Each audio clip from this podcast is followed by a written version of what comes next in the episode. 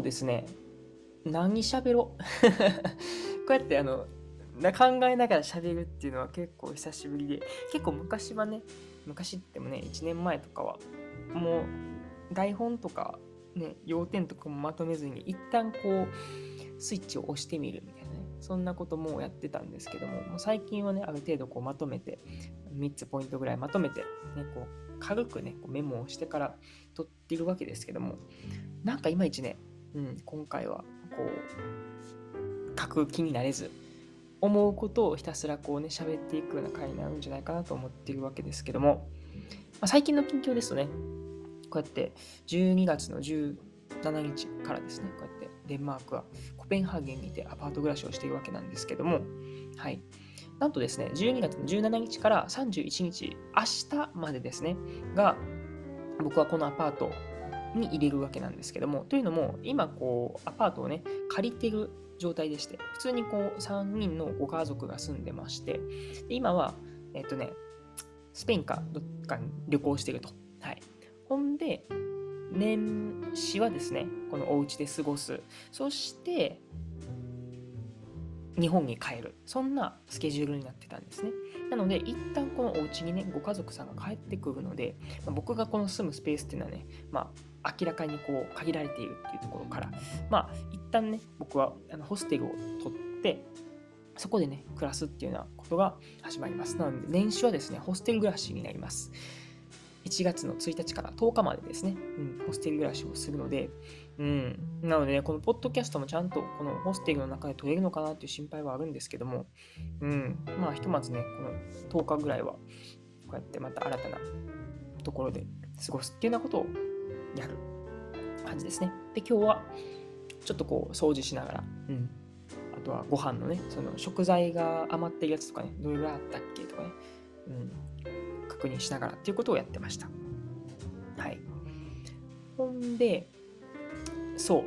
アルバイトについてなんですけども、実はですね、まあ、デンマークは全て何をするにしても物価が高いっていうことで、まあ、家賃もね、なかなかこう僕は払うのには、まあ今は払ってはいるんですけども、ちょっとこのままじゃまずいぞっていうような感じなんですよね。なので、まあアルバイトをしましょうっていうふうなことをまあ言ってたと思うんですけども、なんとですね、え、アルバイトが決まりまして、はい。一応候補が2つありますと。で、1つが、っ、とね、コペンハーゲンのほんまにど真ん中にある、あの、コペンハーゲンのそのど真ん中の立地のいいところで、かつ、一番その日本料理屋さんで、古い、コペンハーゲンの中で一番古い、この日本料理屋さんで働くというね、候補が一つあります。そしてもう一つが、えー、割烹料理屋さん。はい。ちょっと離れたところの、まあ、僕の家からは結構近いんですけども、うん。っていう形で、今2つですね、うん、この候補がありますと。うんまあ、どっちをするのか、もしかすると両方するのかっていう感じなんですけども、まあ、理想としてはね、やっぱり僕は一つ、まず、ね、安全第一として、こう、進むね、この資金っていうのを稼ぐっていうのは一つあるんですけども、やっぱもう一つはこの英語のね、このスピーキングをこう向上させるっていう部分があるので、なんかそこに寄与するにはやっぱジャパニーズレストランとかだと難しいのかなと思うので、まあ、将来的にはこれ2つ、まあ、両方ね、こうやってやるってなって、まあ、1個削るのか、それか今のうちにこう1個削るのかっていうことを今検討しております。はい。なんかね、どっちも、うん、良さそうなんですけども、一旦ね、この31日にですね、僕は片方のこのコペンハーゲンで一番古い、ね、日本料理屋さんの方で、ね、ちょっと研修みたいなのがあるので、そちらには行ってくるんですけども、だからね、そう、僕の時間帯で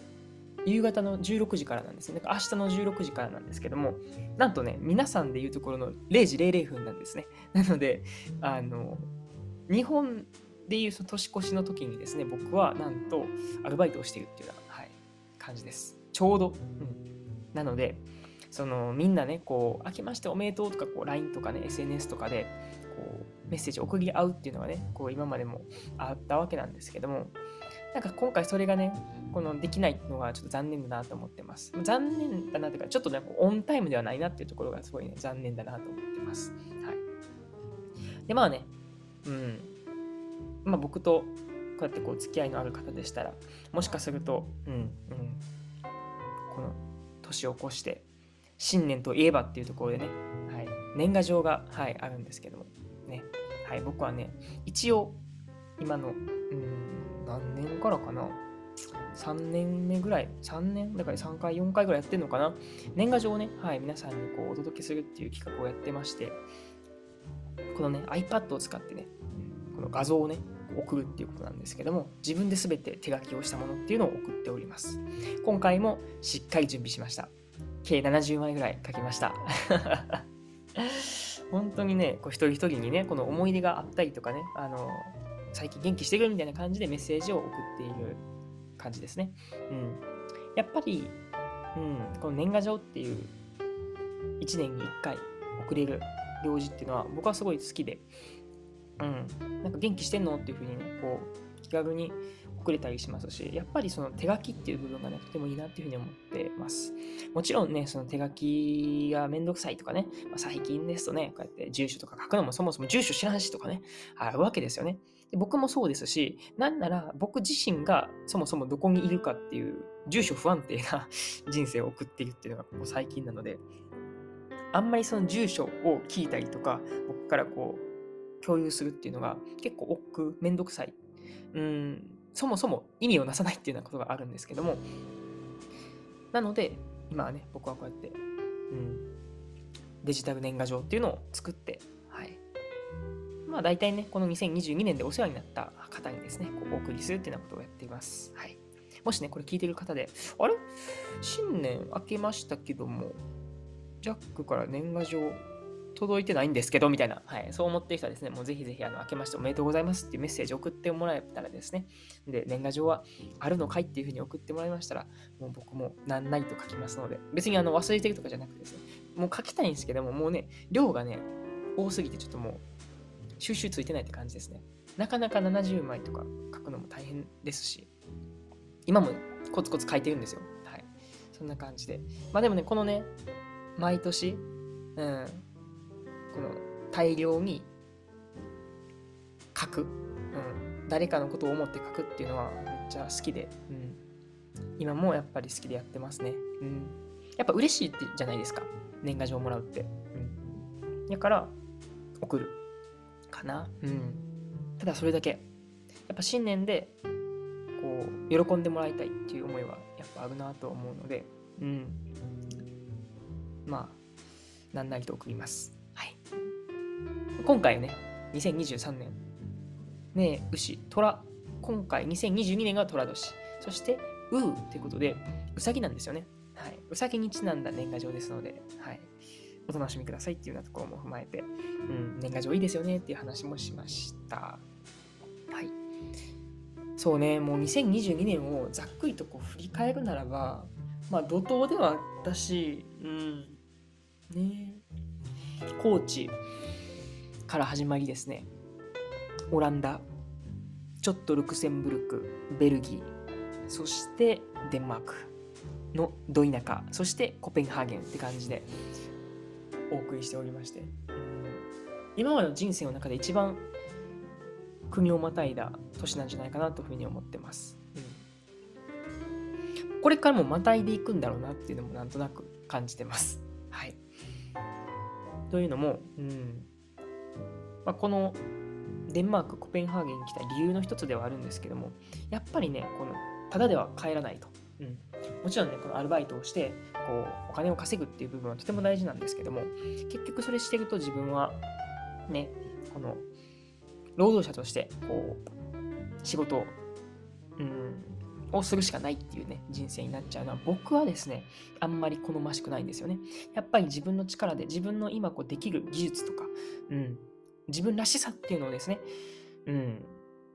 通してこう人になんか喜びとか届けたいし、それが対価になって自分もお金になってそれがね、生活にできたりとかっていうふうにしたいわけですから。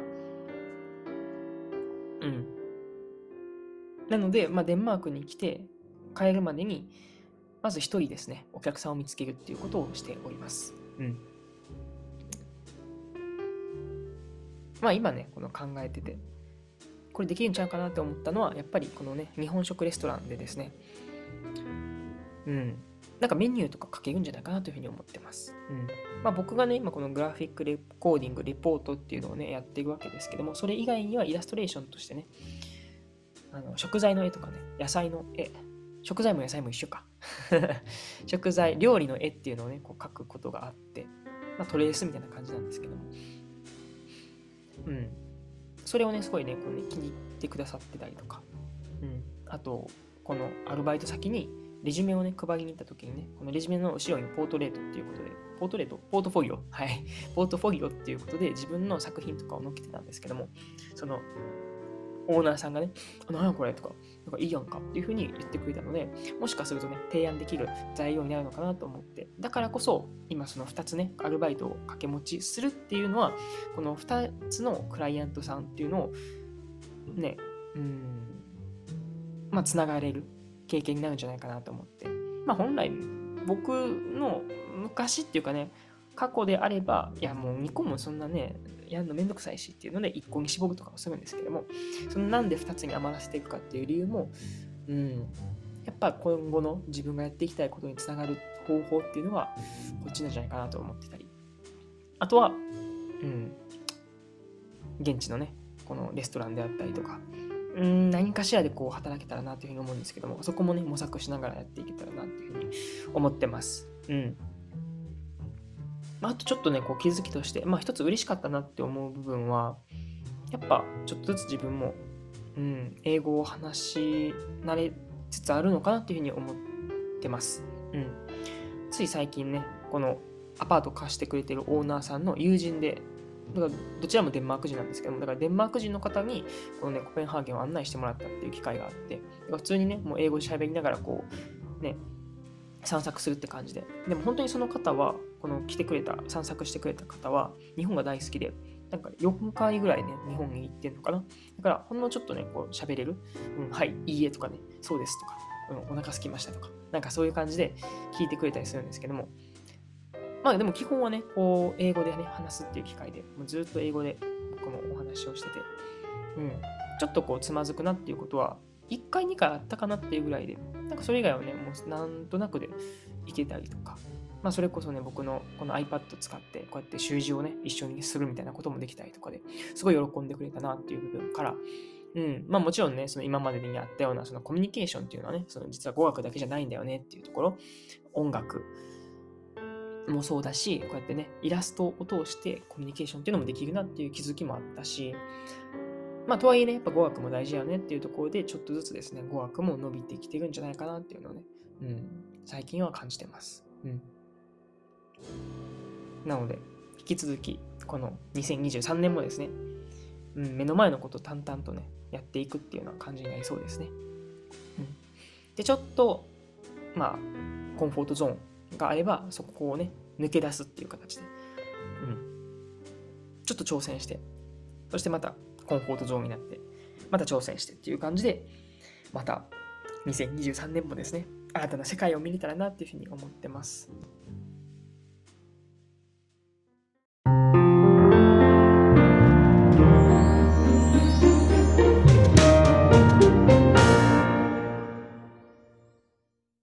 本当にこの2022年のハイライトとしてはですね、やっぱり僕がうん、このフリーランスとして生きていくっていうのもそうですし、その中で一つやっぱこうやっていきたいなって思ってた、特にその教育のアプローチとして、教員ではないアプローチである、まあ、外部講師としてこう呼んでいただいたっていうね、そういう機会があって、中高生に授業するっていう機会もあったりとか、あとはね、FM ラジオにこう出させてもらうっていうこともあったりとかっていうので、本当に一つ夢が叶った機会でもあったので、今後ともですね、うん、夢を叶えるために、自分だけで、自分だけでっていうと、ちょっとおこがましいですけども、その、自分っていうスキルを使って生きていくっていうのをですね、体現していきたいなというふうに思ってます。まず最初はアルバイトから始まりますけども、それがどういうふうに転換していくんでしょうか。まあそこもね、僕自身もわからないですし、はい、このポッドキャストを通してですね、はい、皆さんに何かね、あの、生きる術なのか、ヒントなのか、何かね、勇気なのか、お届けできたらなというふうに思ってます。はいこの熱だけはね、ずっと変わってないですね。うん。変わってないのかな ?2020 年の時はなんとなく好きでこう配信し始めて、だんだんそういう風になってきたっていうのはいいのかもしれないですね。うん。でも一つ言えるのはやっぱね、こうやって3年もね、今はこうやってポッドキャストをしていて、よくよくこう考えると、あんまりないですね、こうやって。まあギターとかはね、何年もやってますけども、でもそんなずっとこうね、毎回毎回弾くわけでもなかったりしますし、結構ポッドキャストは本当にね、2日3日に1回っていう形で収録しているわけですから、うん。やっぱこの人生に、僕の中の人生に一番合っている媒体なんだろうなと思って、うん。このね、配信ツールっていうのをうまいこと使いながら、うん。やっぱりこういう僕のようにって言ったらあれですけども、なんかね、キャリアとか、うん、そういう周りにとらわれずにこう生きるっていうことをなんかやってみたいなっていう人もなんか少なからずいるんだなっていうのを感じる日々なのでその人たちに届くようなこの配信っていうのができたらいいなと思ってますね。はい。なのでうん実はですね今こうやってポッドキャストを通してお話をしてますけども、なんと来年2023年からはスタンド FM に挑戦するということがね、はい、ここで発表しようと思ってます。というのももうね、コンテンツもちょくちょくできつつあるので、それをね、今回、えー、来年から、はい、お届けできたらなっていうふうに思ってまして、なんでこのスタンド FM をするのっていうのもですね、さっき言ったように、やっぱりこうね、自分の今生き方を知ってほしいっていう部分もあるし、まあ、それがうまいこと言っているのかっていうのも正直わかんないです、これから。なんですけども、そうやって何か一つのことに向かっていってる姿っていうのを日々更新しているわけなので、うん。何かしら学びにはなるでしょうっていうところですね。まあ、少なくとも僕はとても学びになっているので、自分のこのラジオを聞いて。なので、まだね、内容はしっかりとお話はできないんですけども、スタンド FM を通して、まあ、まさにこんな形ですよね。今こうやってポッドキャストを配信してますし、こんな形でですね、日々の記録っていうのをね、お届けできたらなっていうふうに思ってます。うん、で僕がちょっと期待する部分としてはね、このスタンド FM っていうのが、ね、お便り機能っていうのがついてますので、まあ、お便りを通して、リスナーさんとコミュニケーションを図れる機会っていうのもなってるんじゃないかなと思って、まあポッドキャストもね、頑張ろうと思えばできるんですけども、なかなか、そのね、ただただ聞くだけに僕も終わってしまっているので、僕もリスナーとしてポッドキャストを使う分に、このレターっていうのをね、お便りっていうのを送るのはなかなかハードル高いんですよね。なので、まあ、スタンド FM だと比較的、うん、うん、そんなに気を張らずにですね、お便りを送れるみたいなので、そこら辺ちょっとね、実験していけたらなというふうに思ってます。はい。そんな感じで、2022年もですね、こうやって、ね、うん、皆さんのこのスピーカーのもとでお話できて、本当に良かったなというふうに思ってます。うん。なんかね、今思うとやっぱり大変なこともありましたね。うん。やめたろかとかね、思った時もありましたし、配信もね、こうやってちょっと滞ったりとかもあったわけですけども、なんかそういうね、もう葛藤しているものすべて、うん、なんか、ね、こう聞いてもらってる人になんか勇気になったりとか、ちょっと元気になったりとかっていう風にできたらなと思ってますので、まあ、これからもね、まあ、応援、応援っていうかね、うん、聞いてもらえたら、もう聞いていることイコール、それはもう僕の応援をしているっていうことになりますので、ぜひともこれからもですね、うん、この、次どこラジオ、お付き合いください。うん。はい。そんな感じで、ゆったりとお話ししてまいりました。まあね、2022年、23年ってね、なんか変わる節目ではありますけども、同じようにね、24時間こう回ってるわけなので、うん、なんだ変わらず、ちょっとこうね、新しい気持ちで一日一日大切に、そして人を喜ばせるっていうね、ことを日々しながら楽しく過ごせたらなというふうに思ってます。はい、皆さんもですね、年末年始もそうですし、これから何かこう挑戦する方の背中を押せる機会になれたらなというふうに思っております。2022年ありがとうございました。2023年もよろしくお願いいたします。良いお年を。お相手はジャックでした。